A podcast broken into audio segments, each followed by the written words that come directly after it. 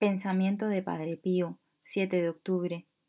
Siento que se me rompe el corazón en el pecho al conocer tus sufrimientos, y no sé qué haría para que te consueles.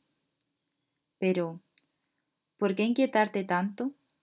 ¿Por qué te turbas? Fuera tanta inquietud, hija mía. Jamás te he visto tan regalada de tantas joyas por parte de Jesús como ahora. Jamás te he visto tan querida de Jesús como en este momento.